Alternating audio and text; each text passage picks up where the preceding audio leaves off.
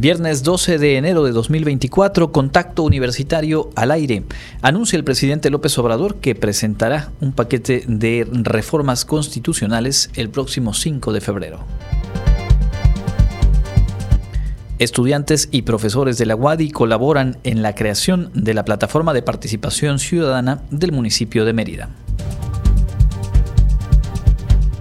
La UADI obtuvo segundo lugar en el séptimo premio anual Gestión para Resultados en el Desarrollo, organizado por el Banco Interamericano de Desarrollo.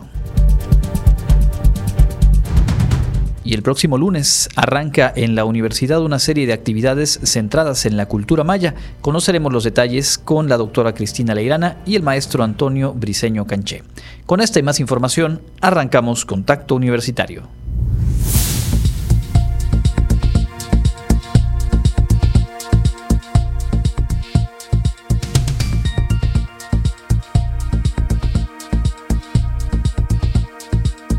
Contacto Universitario. Nuestro punto de encuentro con la información.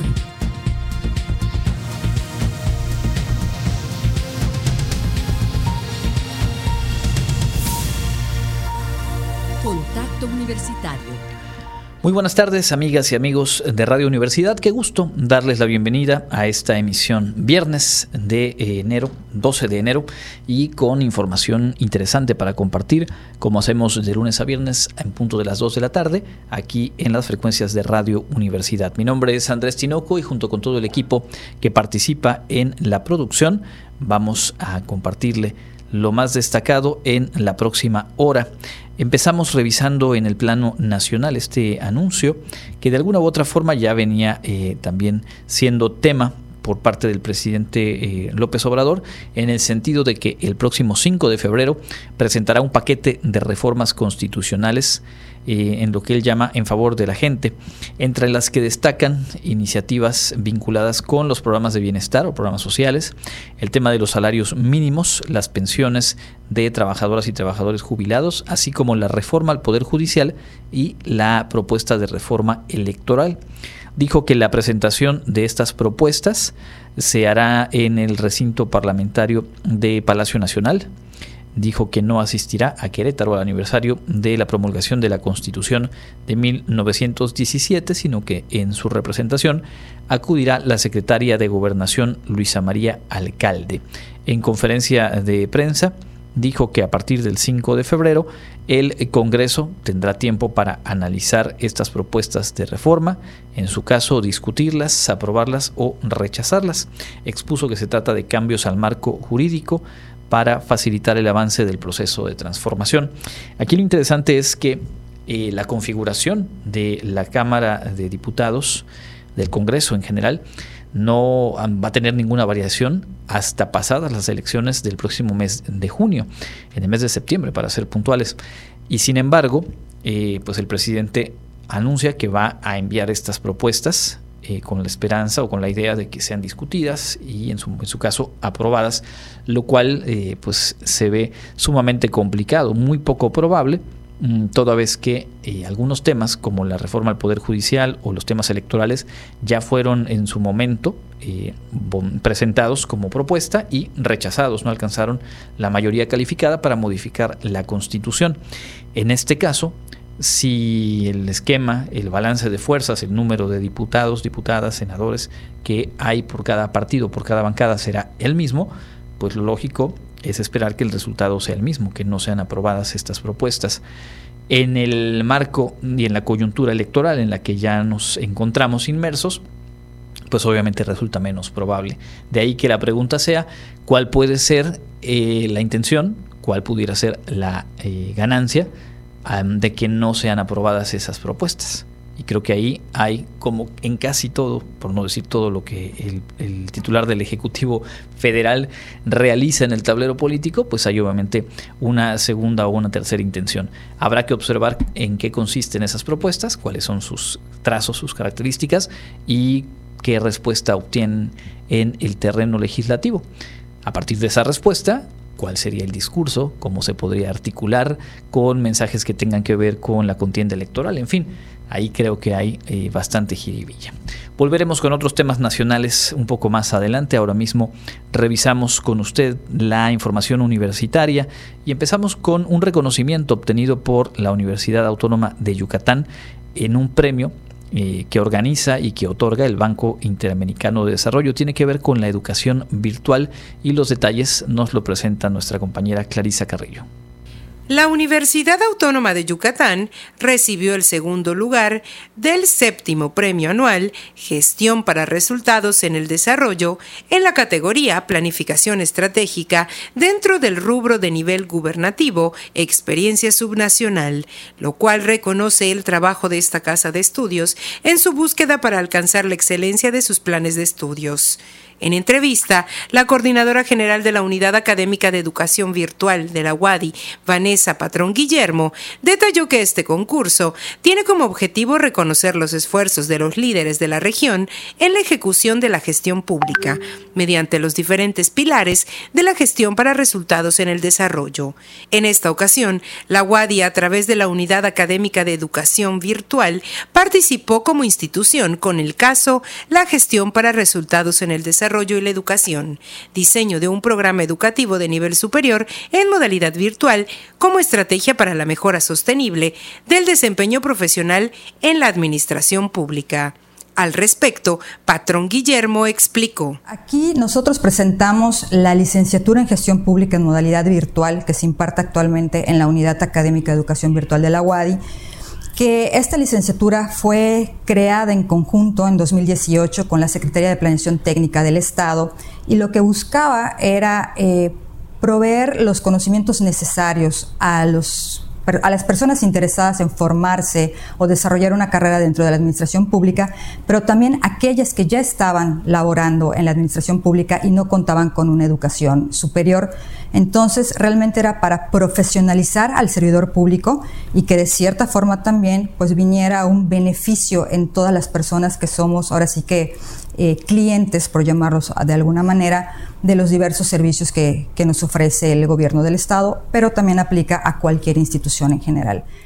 Agregó que los aspectos que se evaluaron para determinar a los ganadores fueron objetivos de la experiencia, actividades y metodología, vinculación a resultados y sostenibilidad de las iniciativas pues obtenerlo es ahora sí que un reconocimiento al trabajo que hace la universidad en esta búsqueda por alcanzar pues la excelencia, ¿no? Eh, es un reconocimiento que viene a hacer una confirmación de que los planes de estudio son planes que se diseñan de manera pertinente, que siempre están enfocados a buscar, pues ahora sí que una contribución de la universidad a través de sus egresados, ahora sí que en cada aspecto de, la comunidad como tal. Eh, reafirma el compromiso que tiene tanto la UADI como los docentes, como todo el personal que labora en la universidad, de esta constante actualización para que en ningún momento pierda pertinencia, que también es muy importante, ¿no? Eh, en la propuesta participaron como autores la coordinadora general de la UAF, la doctora Celia Vanessa Patrón Guillermo, el maestro José David Encalada Avilés y la maestra Mónica Fernanda Fuentes Leal, colaboradores de esta unidad. Para Contacto Universitario, Clarisa Carrillo. Pues eh, enhorabuena, felicidades a todo el equipo de eh, la unidad que atiende el tema de educación virtual aquí en nuestra institución. Un reconocimiento de una institución tan importante como el Banco Interamericano de Desarrollo. Vaya que vale esa felicitación. Hablando de reconocimientos, pero moviéndonos al plano interno, digamos, en la universidad, se reconoció ayer por la tarde a jóvenes que obtuvieron resultados sobresalientes en el más reciente periodo de cursos del Instituto Confucio. Un total de 29 estudiantes del Instituto Confucio de la UADI recibieron su constancia como alumnos destacados en el periodo agosto-diciembre 2023.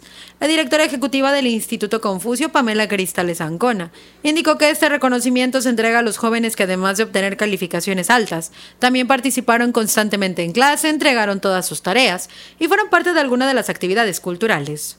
De los diferentes programas que el Instituto Confucio ofrece, que está el programa de chino para adolescentes, el que se llama diplomado, que se ofrece aquí en Mérida, que se ofrece en Cancún y que se ofrece en Campeche, y también el llamado eh, chino para bachillerato, que se ofrece en las escuelas preparatorias 1 y 2, y el de turismo, que se ofrece en la Facultad de Ciencias Antropológicas, específicamente para alumnos de licenciatura de turismo.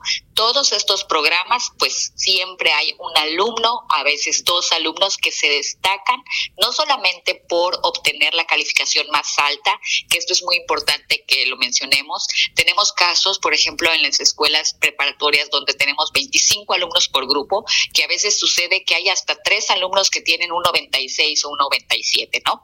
Entonces, ¿qué es lo que se hace? No solo se considera la calificación final del alumno, sino también el desempeño, es decir, quién se distinguió por eh, hacer las mejores tareas, por siempre participar en, en, en clase, por estar participando también en eventos culturales, que sabemos que no puedes aprender un idioma si no conoces cultura. Detalló que de la Escuela Preparatoria 1 se entregaron ocho reconocimientos, dos por cada uno de los niveles que se imparten. En la Escuela Preparatoria 2, un total de dos jóvenes obtuvieron su constancia. A ellos se suman dos estudiantes de la licenciatura en Turismo de la Facultad de Ciencias Antropológicas y el resto son de los cursos impartidos en el Instituto Confucio de manera presencial o virtual. Para Contacto Universitario, Karen Clemente. Eh, hemos estado platicando a lo largo de esta semana de proyectos sociales que realiza la Universidad Autónoma de Yucatán en Yaxcabá y sus eh, comunidades.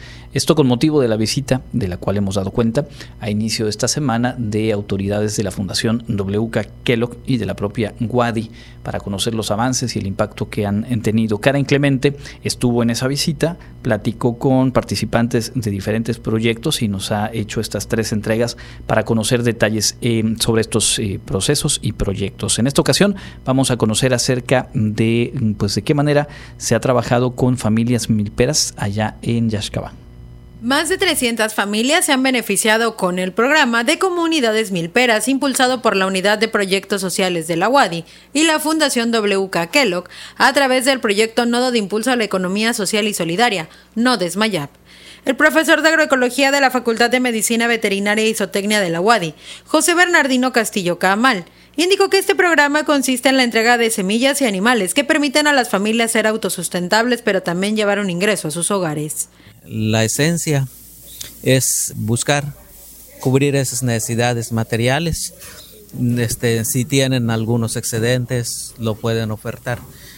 Sin embargo, al estar conectadas estas comunidades con una economía de mercado, se ven en la necesidad entonces de identificar otras actividades que les permita complementar esta economía campesina o economía en esencia para satisfacer sus necesidades básicas con ingresos que provienen de otras actividades, como por ejemplo la apicultura, las artesanías de madera, eh, las artesanías textiles a través del bordado, del hilo contado, principalmente. Entre las comunidades que han sido beneficiadas con este proyecto, mencionó, están Yaxcabá, Peto, Chaxinquín, Tishmehuac, Tatsiu, entre otros. Al respecto, la beneficiaria Filecha y Albornoz destacó que este proyecto le ha brindado gran ayuda, pues además de comer lo que siembra, su producción la puede ofrecer a sus vecinos y amigos. Cuando les dan semillas para que hagan sus eras de cilantro, rábano, sus hortalizas. Venden y también pueden consumir. Entonces eso les ha ayudado también a, a su economía y a su salud. Para Contacto Universitario, Karen Clemente.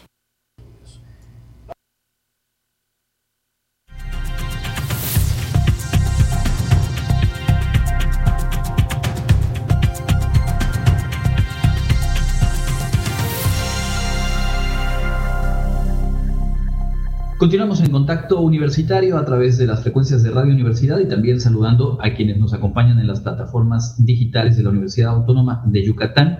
En esta ocasión nos da mucho gusto poder compartir con ustedes detalles de una agenda muy importante, muy rica, muy interesante de actividades que se van a llevar a cabo en este mes de enero en la UADI. Y es que desde el semestre pasado la universidad ha centrado buena parte de la actividad en una temática específica Platicamos aquí en su momento, por ejemplo, del tema de cultura de paz, de la identidad universitaria, de la salud mental, y llegamos a este mes de enero en el que la agenda se centra en la cultura maya.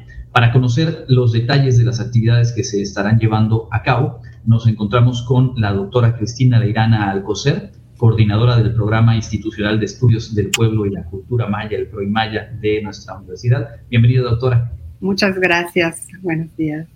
Y también está con nosotros el maestro Luis Antonio Canché Briseño, gestor académico del PROIMAYA, y también eh, pues una voz que ustedes ya identifican aquí en Radio Universidad con el proyecto Culmentán. Eh, Tony, muy buenas tardes, bienvenido.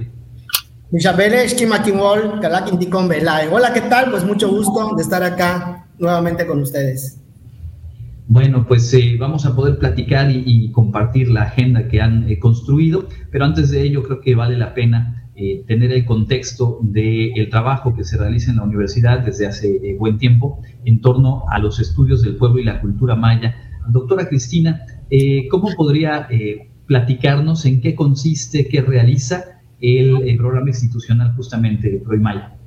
Bueno, el ProImaya, su principal objetivo es celebrar a la cultura maya, es decir, reivindicarla, conocerla, estudiarla y sobre todo lo más importante es que las personas que tengamos alguna ascendencia maya, ya sea directa o un poco lejana, eh, nos reconectemos con nuestra mayanidad. Para eso se fomenta que los estudiantes de la universidad conozcan la cultura maya para que la puedan apreciar y luego de esta manera ir subiéndola también hacia afuera a toda la comunidad eh, yucateca e internacional porque tienen muchos estudiantes de fuera a estudiar a, la UADI, pues que también la conozcan y la aprecien. Correcto. Eh, Tony, ¿cuál es la relevancia de que en una universidad como la nuestra se cuente con el ProImaya. Eh, hay, creo, varias vertientes, desde lo académico, desde lo identitario y en general de también la responsabilidad que tiene la universidad en cuanto a darle un espacio y mantener, obviamente, eh, visibilizada la cultura maya viva. Sí, bueno, pues eh, yo creo que el programa, como bien mencionó la, doctora Cristina, se suma también a varios proyectos de, la universidad, ¿no? Aquí también trabajamos con el tema pues, eh, de la identidad, ¿no? Esta identidad, sabemos que hoy en día también tenemos en, nuestra universidad estudiantes del interior del estado y también se hacen proyectos con comunidades. Entonces, el, programa se suma también a, preservar también de alguna manera la identidad, a rescate también y la revalorización de la lengua maya. Este, tenemos ya a futuro varios proyectos y desde el ProImaya, pues también tratamos de abrir espacios y estar en contacto tanto con la comunidad universitaria, el personal académico, el personal manual, los estudiantes eh, y también con las comunidades del interior del Estado. Doctora Cristina, eh, cuando hablamos de la cultura maya, obviamente estamos hablando del presente. Se ha estudiado mucho, se conoce a profundidad mucho del pasado de la cultura maya y afortunadamente en tiempo más reciente, en décadas recientes, se ha hecho énfasis justamente en, el presente. Eh, ¿Qué podemos eh, decir que se ha podido eh, conocer, estudiar, identificar a partir del trabajo de Proimaya en cuanto a esa identidad maya dentro de la comunidad Wadi? Y hablando no solo de estudiantes, sino en general de académicas, académicos y trabajadores de nuestra institución. Bueno, la cultura maya desde tiempos antiguos tiene una tradición literaria muy importante y, esta continúa y dentro del movimiento literario actual en México son muy importantes las literaturas de los pueblos originarios y la literatura del, del pueblo maya es una de las más prolíficas. Creo que solo en, un tiempo era la más prolífica la cultura de y, ahorita yo creo que están a la par la cantidad de textos que producen y la calidad que producen los escritores Minizá con los que producen los mayas. Y en el Polimaya nos honra un escritor académico, el maestro Tony, es uno de esos escritores y recientemente tuvo un premio muy importante, el premio de la literatura, el premio interamericano de las lenguas indígenas, el PLIA, eh, que es un premio muy importante, así como el del Zahualcoyot, que también varios yucatecos, por lo menos tres yucatecos, han tenido ya el premio Netzahualcoyot de literatura contemporánea en lenguas originarias de México y en tres ocasiones eh, lo tuvo Wildernaim Villegas, eh, Wildernaim, sí, Wildernaim Villegas, Isaac Carrillo, perdón, fue el primero, Isaac lo tuvo en el 2008, eh, Wildernaim, perdón, al revés, Wildernaim lo tuvo en el 2008, Isaac en el 2010, y Folkemo lo tuvo en el 2014, eso nos está hablando de cuán fuerte es eh, como bien decía nuestro Tony, la importancia de la lengua maya y cómo se expresa artísticamente, que, eh, que esto, bueno, nos viene desde antiguo, ¿no? Desde lo que está escrito en los códices, en los templos, en las estelas, cómo esa tradición eh, pervivió, atravesó, digamos, la época de la colonia, los documentos, hay una fuerte huella de esa tradición porque coincide que donde más hay eh, textos antiguos escritos en epigrafía, es también donde más textos se encontraron eh, escritos ya en alfabeto latino y también donde ahora de ahí surgen los escritores contemporáneos. Entonces, ver cómo es una tradición viva que a pesar, pues sí, como todas las culturas, ninguna cultura pervive pura, todas nos influimos, ¿no? tiene muchas influencias, pero está muy viva también en su raíz y también influye, ¿no? Los yucatecos, estamos todos los yucatecos muy marcados por la cultura maya.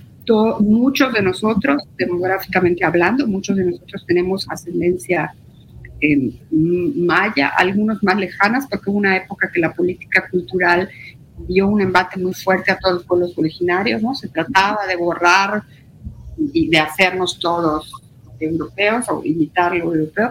No se consiguió esto debido a la fuerza y a la resistencia de los pueblos, que es lo que permite que hoy esté viva la cultura. Y también, eh, bueno, uno de los papeles importantes del Proimaya es justamente acabar con los vestigios que dejó esta política cultural de destruir, ¿no? De destruir las culturas eh, originarias.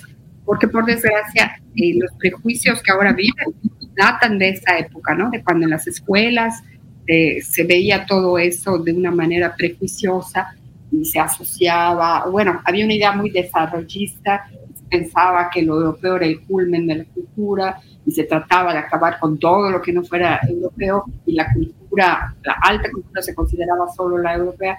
Y entonces esos prejuicios hasta hoy día perviven en mucha, en mucha gente y, eh, y por desgracia en mucha gente aún que tenga eh, ascendencia este, de algún pueblo originario, ¿no?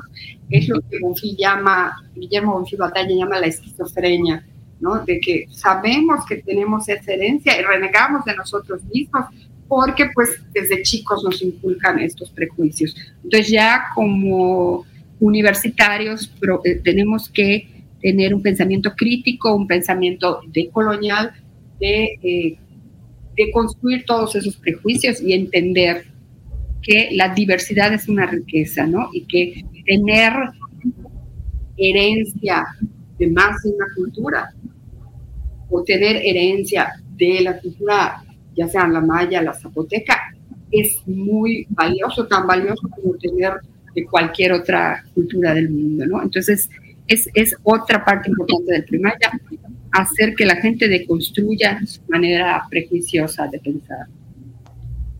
Por supuesto. Eh, maestro Tony, recuerdo que en, algunas otras conversaciones eh, usted me ha compartido cómo dentro de los espacios universitarios hay no solamente la identidad, el escribirse como parte de la cultura maya, sino este deseo de tener los espacios para conversar en lengua maya, para generar productos, ya decía la, doctora Cristina, literarios, musicales, en fin. Eh, ¿Qué nos puede compartir de ese trabajo eh, que usted ha ido identificando y que obviamente ahora en las actividades de las que vamos a conversar en un momento seguramente van a tener un primer escaparate, pero que es parte de una dinámica y de, la vida en la universidad más allá de estos tiempos, más allá de las agendas?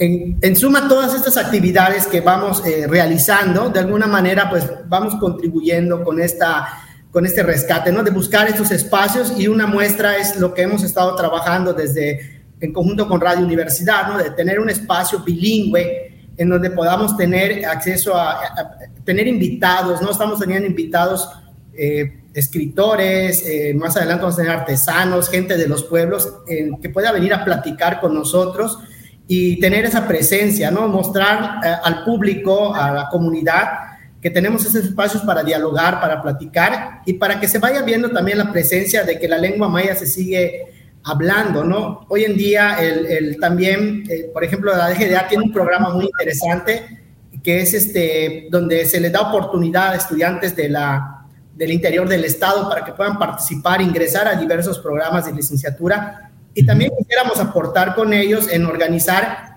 talleres, cursos de lengua maya, pero no solamente para los estudiantes, sino también para el personal, ¿no? Hay, eh, en la comunidad universitaria hay mucho personal que habla la lengua maya, pero lo han dejado de hablar porque pues como pasa, nos pasa a muchos que venimos del interior del estado, llegamos y como que no encontramos ese círculo de con quién hablarlo, ¿no?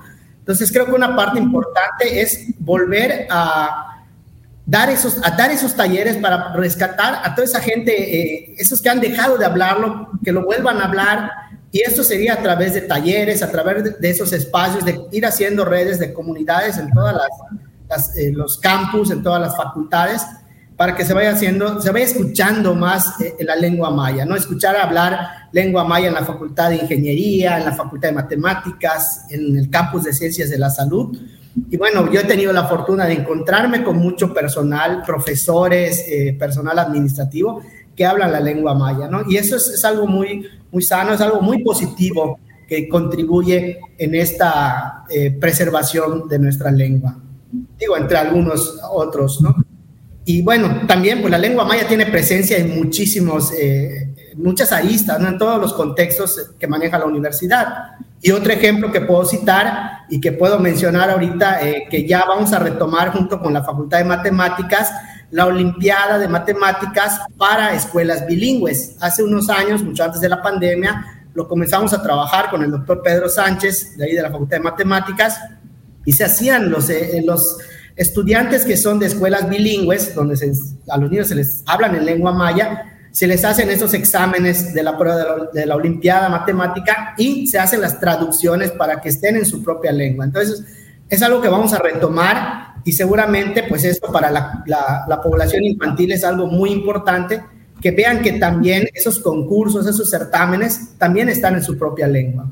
Entonces, es alguno de los ejemplos que puedo mencionar.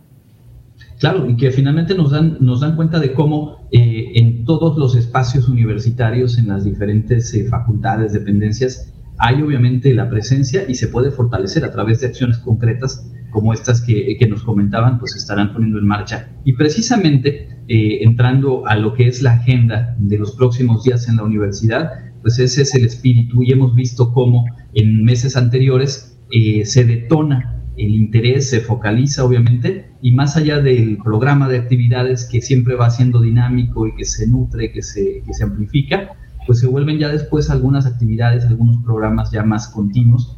Y en el caso de Proimaya, bueno, ya se cuenta obviamente con ese programa institucional y lo que este mes se va a trabajar seguramente será un impulso eh, muy importante. Doctora Cristina, ¿qué nos puede compartir de lo que vamos a estar eh, viviendo en los espacios universitarios en torno a este mes eh, dedicado a la cultura maya? Bueno, primeramente me gustaría que, que Tony nos hablara de los programas de radio, que bueno, como ustedes saben, semanalmente él, él, se presenta, pero quisiera que mencionase los tres que caen dentro de, de este mes. y luego yo continuaría hablando de, la, de otras actividades. Perfecto. Sí, bueno, pues eh, eh, las jornadas, bueno, van a empezar las actividades, y, la iniciamos con el lunes 15, van a ser del 15 al 31 de enero, y pues tenemos unos programas especiales ahí con Radio Universidad, en el programa Fulventan, que como bien dijo Andrés, eh, ya, está, ya está desde el año pasado, y tenemos tres programas especiales eh, con invitados. Eh, seleccionamos unos temas muy interesantes el 15, 22 y 30 de enero. Tenemos, por ejemplo, el primer programa el 15 de enero que con el tema Utzibilop en Palal, que es este, la literatura para niños, literatura en lengua maya, con una invitada, una queridísima amiga y conocida escritora, Sácil Sánchez, que va a estar con nosotros. También tenemos el programa el siguiente lunes 22, Los mayas de la costa, un tema muy interesante con el doctor Delfín Quesada, eh, un tema muy poco conocido, pero que es muy, muy relevante. Y también cerramos el mes con un programa acerca de la guerra de castas o la guerra social maya, como eh, muchos también la conocen, con un invitado en colaboración con el CIESAS, va a estar con nosotros el doctor Jesús Lizama. Y con eso arrancamos de alguna manera este programa que ahorita nos va a comentar la doctora Cristina, pues hay una variedad de actividades muy interesantes, además de estos programas de radio. Una de, una de las dependencias más participativas es la preparatoria número 2. Eh, el maestro Miguel Manuel Figueroa es muy eh, impulsor de las actividades que tienen que ver con la, cultura maya. Bueno, él es conocedor de la, de la lengua maya. Me envió un saludo, fue mi profesor hace ya algún tiempo. Y pues la Prepa 2 tiene una, una formación muy interesante. Se preparan tanto hacia adentro como hacia el público. El martes 16, por ejemplo, van a tener un foro en nuestra lengua maya, pero este foro es para los profesores que dan cultura maya. Luego el miércoles 17 si tienen un lanzamiento que es para todo el, público, para todo el mundo, un podcast escuchando nuestras raíces, que lo hace con eh, el grupo MOTS. Luego, el viernes 19 eh, va a haber una conferencia híbrida que se va, a realizarse a las 11.40 en el auditorio Ingeniera Yolanda Lara Barrera, allá en la Prepa 2. Eh, que van a impartir este, Leticia Vargas de la Peña y Rogerio Castillo sobre Ekbalam. Y es muy interesante el trabajo de la prepa porque dan esta conferencia el viernes 19, el jueves 25 eh, llevan a los profesores a visitar Ekbalam guiados por el arqueólogo Rogerio Castillo, uno de los conferencistas. El martes 30, siempre en el auditorio eh, Yolanda Lara Barrera de la Prepa 2, va a estar la maestra Marta Araceli Pampiña, que es una estudiosa de la literatura maya, y va a dar una plática sobre la crónica de Chakchulchem. La, las pláticas en Prepa 2, eh, bueno, esta es de las primeras que van a ser híbridas, la dan en el auditorio, pero la transmiten.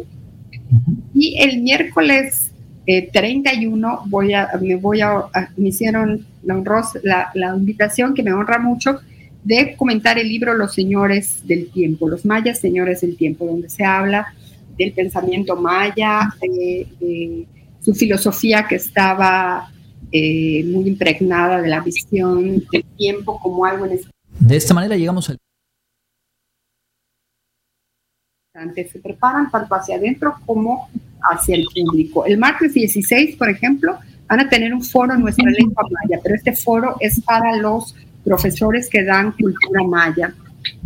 Luego el miércoles 17 si tienen un lanzamiento que es para todo el, público, para todo el mundo, un podcast escuchando nuestras raíces, que lo hace con eh, el grupo MOTS.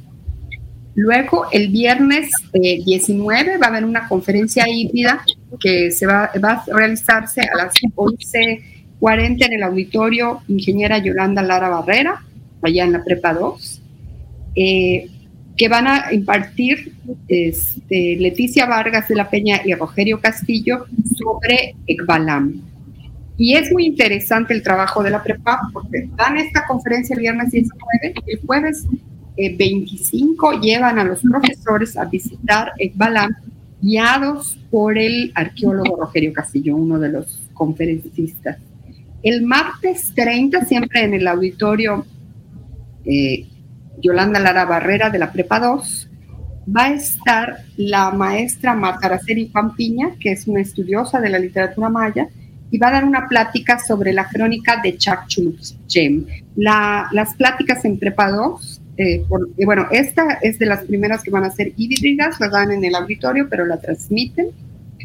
Y el miércoles 31 eh, voy a, me voy a, me hicieron la, la, invitación que me honra mucho de comentar el libro Los Señores del Tiempo, los mayas Señores del Tiempo, donde se habla del pensamiento maya, de, su filosofía que estaba eh, muy impregnada de la visión del tiempo como algo en espiral, hechos que suceden, pero de manera similar se van repitiendo. Este, pues yo voy a estar con ellos ahí el miércoles 31 a las 11.40 en el auditorio de ingeniera Yolanda Lara Barrera, allá en la Prepa 2, y también va a ser híbrida, se va a transmitir.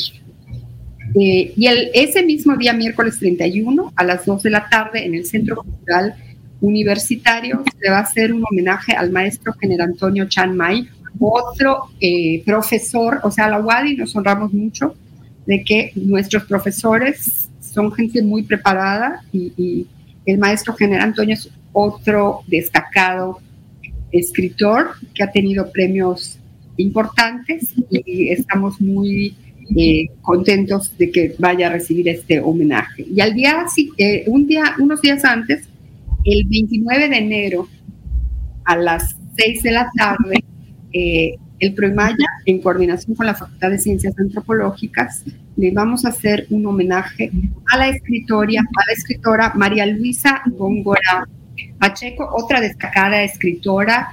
Ella es eh, recopiladora de narraciones orales, también autora de narraciones eh, propias y también directora de teatro y autora de, obras teatrales. Su grupo es muy importante en, el sur del estado ah, y tiene una trayectoria de más de 30 años dirigiendo eh, obras. Nos parece, nos parece muy eh, relevante ¿no? que, que Yucatán y sobre todo la comunidad universitaria conozcan a estos autores y los reconozcan. El homenaje a María Luisa va a ser el miércoles 29 a las 6 de la tarde en el auditorio Manuel Cepeda Peraza del Centro Cultural eh, Universitario. Y además de hablar de la trayectoria de, la, de esta autora tan importante como es María Luisa Góngora Pacheco, que, eh, se va a presentar un video donde se haga un resumen de su obra, producido por el maestro Luis, Antonio Canche eh, se, va a hablar de su trayectoria, también en, eh, esto se va a presentar en maya y español, se va a presentar una obra que a mí me parece una obra muy importante y que es poco conocida de esta autora. La obra se llama Felipa Potsuk, que es la obra de otra importante eh, mujer maya que contribuyó, incluso murió luchando por sus ideales, en lo que en ese momento no se conocía así. Pero vamos a ver que fue un feminicidio político, no, no les hago más spoiler, pero ojalá que que nos esté oyendo se interese y venga a, a, ver la, la, obra que a mí me parece muy, muy importante y tras lo cual, después de presentar esa obra, se le entregará a la autora un reconocimiento. Ya han confirmado que estará con nosotros, que a este evento nos acompañará eh, el ingeniero Carlos Estrada, rector de nuestra casa de estudios. Entonces, este, pues nos sentimos muy honrados de poder nosotros, como dicen, honrar, honra, de reconocer tanto al maestro General Antonio como a la maestra María Luisa Ungora Pacheco, dos importantes escritores eh, mayas. pero también tenemos eh, otras actividades. Eh, no sé si quieres complementar, Tony, con, con las conferencias. Claro. Eh, también eh, se suman a las actividades la Facultad de Psicología. Ahí se va a llevar a cabo también eh, una conferencia muy interesante con la doctora Deira Jiménez de, la, de una universidad externa. Colabora con el estudio de las emociones y su socialización entre los mayas. Una conferencia muy, muy interesante. El martes 23 se va a llevar a cabo también la Facultad de Medicina Veterinaria y Zootecnia del Campus de Ciencias Biológicas y Agropecuarias, un taller muy interesante, la lengua maya en la milpa, por el ingeniero agrónomo José Castillo Camal, también va, a haber un taller por ahí. Y eh, vamos a presentar también el miércoles 24 de manera virtual, porque ya vemos, hay actividades presenciales, virtuales y actividades híbridas. Y vamos a presentar un, eh, con el ProImaya, desde el ProImaya, un diccionario interactivo a través de una aplicación. Esto va a ser un lanzamiento en una versión de prueba con el maestro Daniel Horta, es un maestro externo que ha estado colaborando con nosotros y pues va a estar lanzado, va a estar este, presentado hacia todo el público. Y ahí pondremos eh, algunas versiones de prueba para que vayan utilizando. Eh, también hay un taller en la Facultad de Química, dibujando las palabras, relatos mayas, y también tenemos eh, el, el de un eh, documental, el documental La Dignidad Maya, que es la guerra de castas, en la Facultad de Matemáticas. Bueno, va a ser en el aula magna de Ciencias Exactas.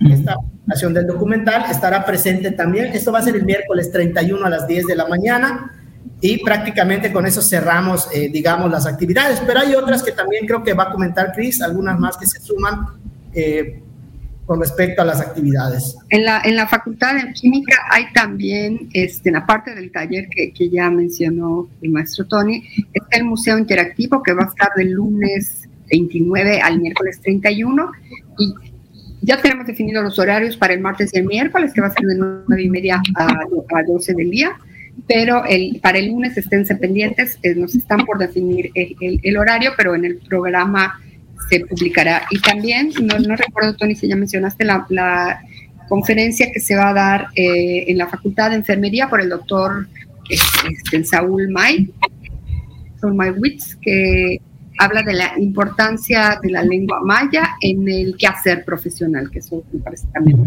relevante. Pues es un programa eh, muy rico, como ha ocurrido en las agendas anteriores, eh, que nos lleva a diferentes aristas y desde las diferentes facultades y dependencias se van vinculando, digamos, con, los intereses de su propia comunidad, con las, eh, las aportaciones del público más allá de la propia comunidad Guadí también, y que estamos seguros que será de mucho interés dentro y fuera de la propia universidad todo esto eh, estará al alcance de nuestro público a través de la página de la universidad, de las redes sociales de la UADI y por supuesto también nosotros en Radio Universidad lo estaremos compartiendo. Para cerrar y agradeciéndoles mucho este tiempo, les pediría recordarnos también cómo seguir en las redes sociales el trabajo del Maya para que tanto las actividades de este mes como lo que viene a lo largo del año, pues todas y todos podamos estar al tanto. Nos pueden buscar en el Facebook como Proimaya y si nos envían algún mensaje, a la brevedad les, contesta, les contestamos y por ahí vamos a estar difundiendo eh, las actividades, al igual que en las redes de las dependencias con las que estamos coordinándonos. Perfecto, en Facebook Proimaya y Maestro Tony, pues también ya lo mencionaban al inicio de esta relación de la agenda, pero vale la pena reiterar la invitación para que sigan eh, las transmisiones de Julventán a través de Radio Universidad. Así es, Andrés, ahí estamos todos los lunes a las 12 del día. Exacto, lunes 12 horas y los sábados en retransmisión a las 11 de la mañana. Y por cierto, a partir de la próxima semana estaremos ya compartiendo las primeras emisiones ya transmitidas de Full en nuestra plataforma de Spotify en Radio Universidad Wadi. Así que también dentro de estas actividades del mes de enero estará disponible ya para todo el mundo en Spotify Full Muchísimas gracias a ambos, todo el éxito en las actividades. Nos queda claro que es un tema por demás relevante y que la universidad tiene mucho que aportar, ha construido mucho y se seguirá seguramente fortaleciendo la presencia y el reconocimiento de la cultura maya dentro y fuera de la propia universidad. Muchas gracias a ambos. Gracias. Muchas gracias Andrés, saludos a todos. Saludos a todo el equipo y al auditorio. Estamos con la doctora Cristina Leirana Alcocer, coordinadora del eh, Programa Institucional de Estudios del Pueblo y la Cultura Maya, y con el gestor académico de este programa, el maestro Luis Antonio Canché Diseño. Muchas gracias, continuamos con más.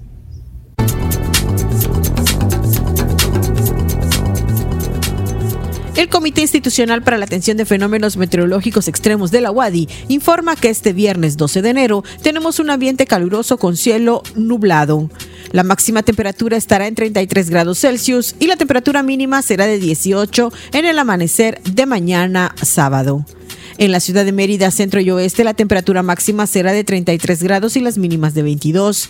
En la costa se esperan temperaturas máximas de 31 grados y mínimas de 22. En el sur y sureste del estado, la temperatura más alta será de 33 grados y las mínimas de 19. En el este y noreste de Yucatán tendrán como máximo 33 grados y una temperatura mínima de 18. Para Contacto Universitario, Elena Pasos.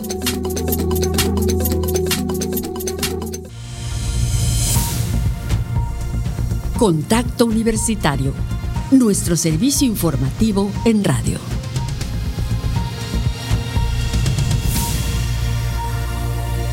Estamos de vuelta en Contacto Universitario. Muchas gracias por su sintonía. Vamos a iniciar este segundo bloque en el que tendremos la información local, la información internacional, así como las agendas cultural y universitaria. Pero antes de todo ello queremos eh, compartirles los detalles de eh, la participación que tuvieron estudiantes de la UADI en la creación de una plataforma con la cual el Ayuntamiento de Mérida busca consolidar la participación ciudadana. Es un proyecto en el cual se eh, involucraron tanto estudiantes como profesores de nuestra casa de estudios. Un grupo de estudiantes y profesores de la Universidad Autónoma de Yucatán crearon en colaboración con el Consejo de Participación Ciudadana del Ayuntamiento de Mérida una innovadora plataforma que apoyará en los procedimientos de registro de proyectos y de ciudadanos, votación de dichas iniciativas y emisión de resultados de ejercicios que pueden desarrollarse en municipios e incluso otros estados. Esta aplicación formará parte importante del proceso de votación de CIDE Mérida, primera consulta pública para el ejercicio del presupuesto participativo 2024 a realizarse el 28 de enero. En la presentación realizada en el aula magna del campus de Ciencias Exactas e Ingenierías de la UADI, Ernesto Guerrera Lara, director de la Facultad de Matemáticas, expresó. Muchas, muchas felicidades a todos los que han estado involucrados en este proceso. El trabajo ha sido extenuante el 28 de enero pues ya veremos los resultados de, todo este trabajo. De verdad, enhorabuena y por supuesto agradecer la confianza que el ayuntamiento de nueva cuenta deposita, no solo en la Facultad de Matemáticas, sino también en la universidad, porque esta sinergia que afortunadamente se ha tenido entre ayuntamiento y universidad, sin duda está dejando muy buenos frutos. En el diseño de ese software participaron estudiantes de las facultades de matemáticas e ingenierías de la UADI, además de dos profesores quienes fueron reconocidos por el trabajo y colaboración realizados en conjunto con la institución del Estado. En su turno, Edgar Antonio Cambranes Martínez, coordinador de vinculación de la Facultad de Matemáticas, explicó que para la operación de la aplicación en las jornadas de votación estarán trabajando cinco profesores y se espera la participación de aproximadamente 50 estudiantes WADI. En este caso, lo que estamos presentando el día de hoy es la app de votación y el registro de ciudadanos. Meses anteriores hemos estado participando en las diferentes fases, ¿no? Que incluía el registro de ciudadanos, el registro de proyectos y la emisión de los resultados de lo que el Consejo Ciudadano de Participación Ciudadana determinó que los proyectos eran precedentes. Indicó que todo el proceso de votación será digital. El proceso es completamente digital, sin embargo existe la, impresión de la boleta simplemente para dejarla como testigo, ¿no? Al final de la jornada automáticamente nosotros vamos a estar produciendo de tiempo con tiempo eh, resultados parciales para el Consejo Ciudadano y al final de la jornada tendríamos el escrutinio total de los votos. Cambranes Martínez detalló que la plataforma cuenta con las herramientas necesarias para garantizar un proceso de votación ágil y transparente no, no, no, es necesario cotejar porque tenemos toda, todos los votos electrónicos, ¿no? Completamente bien identificados de qué tableta, de qué distrito, de qué casilla viene cada uno de los votos, ¿no? Además están identificados, no es una votación secreta, no es una votación anónima, entonces cada uno de los votos está identificado con el CURP de los ciudadanos. Para participar en el proceso de votación será necesario ingresar a la aplicación, llenar el formulario y una vez realizado les generará un código QR que los ciudadanos podrán imprimir o conservar de manera digital con el que deberán acudir a votar. Para Contacto Universitario, Jorge More.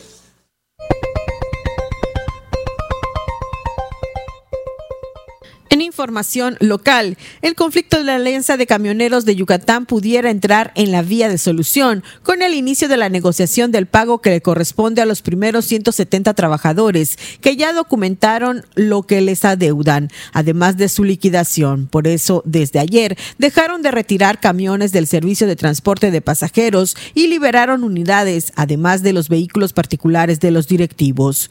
José Cabrera Villamil, líder del Sindicato de Trabajadores de la Alianza de Camioneros dijo que incluso ayer mismo sin liberar las instalaciones que mantienen tomadas permitieron el acceso al personal administrativo, el cual retiró la documentación para empezar a cuadrar la información y cubrir los pagos a los sindicalizados. Además señaló que aun cuando Arturo Rodríguez Bersunza, presidente de la Alianza de Camioneros, no se ha vuelto a presentar y no cumplió con el acuerdo de acudir a la reunión de anteayer, los abogados de la empresa Mario Bolio Granja y Armín Peraza Ramírez, así como el apoderado legal Francisco Manzanero acudieron alrededor de las 13.30 horas y reanudaron las pláticas con ellos.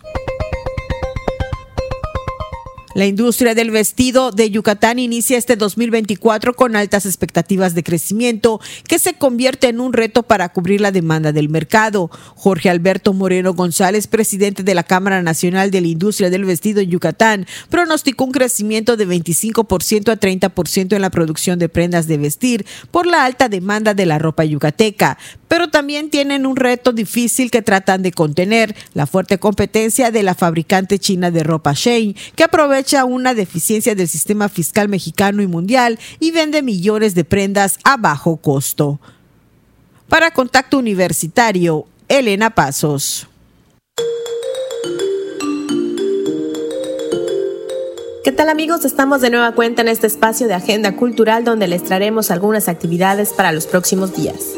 Este 12 de febrero a las 19 horas no te pierdas el Encuentro Internacional de Poesía donde se entregará el Premio Internacional de Poesía Ciudad de Mérida 2023 y Lectura Poética. La cita es en el Centro José Martí, el evento es gratuito y para toda la familia. El colectivo Ramblers Teatro te invita a celebrar el 482 aniversario de Mérida con Kabunker el 19 y 20 de enero en el Centro Cultural Olimpo a las 20 horas. Asiste y disfruta este espectáculo de comedia con elementos de fantasía y humor negro, basados en técnicas de bufón contemporáneo. La magia de la danza llega a Mérida Fest 2024 con la gala de ballet con bailarines invitados del Ballet Nacional de Cuba, Compañía Nacional de Danza y Talentos de Universo Dancístico y ABC Danza de Mérida. Las funciones serán el 13 de enero a las 20 horas y 14 de enero a las 18 horas en el Teatro Daniel Ayala. El evento es gratuito. El programa sabatino Voz Vicaria recibe al doctor Ruiz Ramírez Carrillo, quien ofrecerá una lectura entretenida sobre cómo se ha transformado China en las últimas décadas. La presentación se llevará a cabo el sábado 13 a las 12 horas en el Centro Cultural José Martí. Es para toda la familia. Ahí tienen la información cultural, no se pierda nuestra próxima entrega. Comunicación digital, audiovisual e identidad.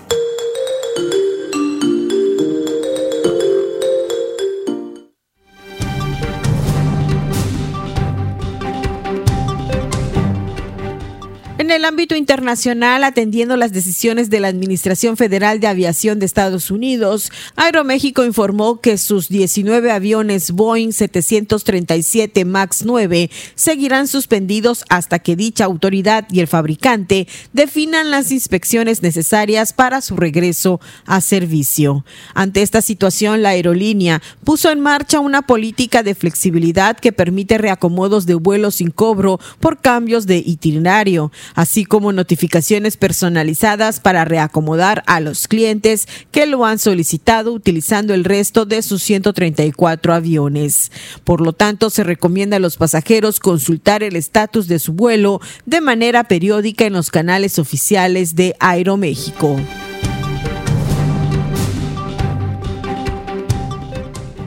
La canciller de Ecuador, Gabriela Ismofeld, aseguró que el gobierno de su país está considerando permitir extradiciones a Estados Unidos de ecuatorianos vinculados al crimen organizado, algo prohibido por la Constitución, como medida para combatir la escalada de violencia en el país.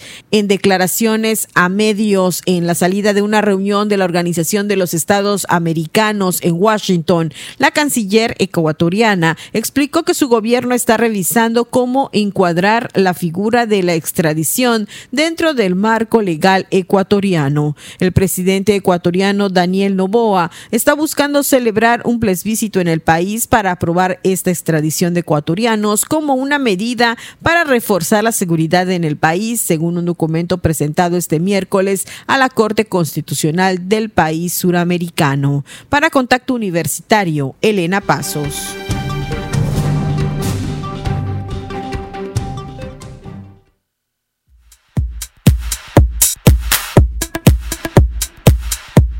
Amigos, enseguida les presento las próximas actividades de nuestra Universidad Autónoma de Yucatán. El Centro de Investigaciones Regionales Dr. Hideo Noguchi, a través de su Coordinación de Educación Continua, invitan a participar en el curso Principios de Genética en el ámbito forense, en modalidad en línea el cual se impartirá del 17 de mayo al 22 de junio de 2024 con un valor curricular de 64 horas. Más información e inscripciones pueden ser al correo cir.educontinua.correo.wadi.mx. En educación continua de la Facultad de Contaduría y Administración nos preocupamos por tu crecimiento profesional y queremos que siempre te mantengas actualizado, por eso te enseñamos las diferentes modalidades académicas que ofrecemos. Consúltalas en la página de Facebook FECA Wadi Posgrado. Realiza tu servicio social con Fundación Wadi. Para más información, mándanos un inbox o escríbenos al correo ssfundacionwadi.gmail.com. También nos puedes enviar un WhatsApp al 99 92 68 57 17 de 9 de la mañana a 4 de la tarde. Descubre estrategias innovadoras para evitar el lavado de dinero y proteger tu empresa. Únete a nuestro curso Identificación de actividades vulnerables en materia de prevención del lavado de dinero en México y obtén esta experiencia educativa para comprender y aplicar las disposiciones de la Ley Federal de la Prevención. Inicia el martes 16 de enero de 2024. Más información en la página de Facebook FECA Wadi Posgrado. Esto ha sido lo más relevante de la agenda universitaria. Mi nombre es Fabiola Herrera Contreras, Comunicación Digital, Audiovisual e Identidad. De esta manera llegamos al cierre de la emisión de este viernes, agradeciendo por su sintonía y agradeciendo por habernos acompañado a lo largo de esta semana. Les recuerdo, tenemos emisión sabatina en punto de las 8 de la mañana y la próxima semana, de lunes a viernes a las 8 y a las 2 de la tarde, contacto universitario a través de Radio Universidad. Mi nombre es Andrés Tinoco, que tenga un excelente fin de semana y nos escuchamos el lunes. Contacto Universitario, nuestro punto de encuentro con la información. Una producción de la Coordinación de Comunicación Institucional de la Universidad Autónoma de Yucatán.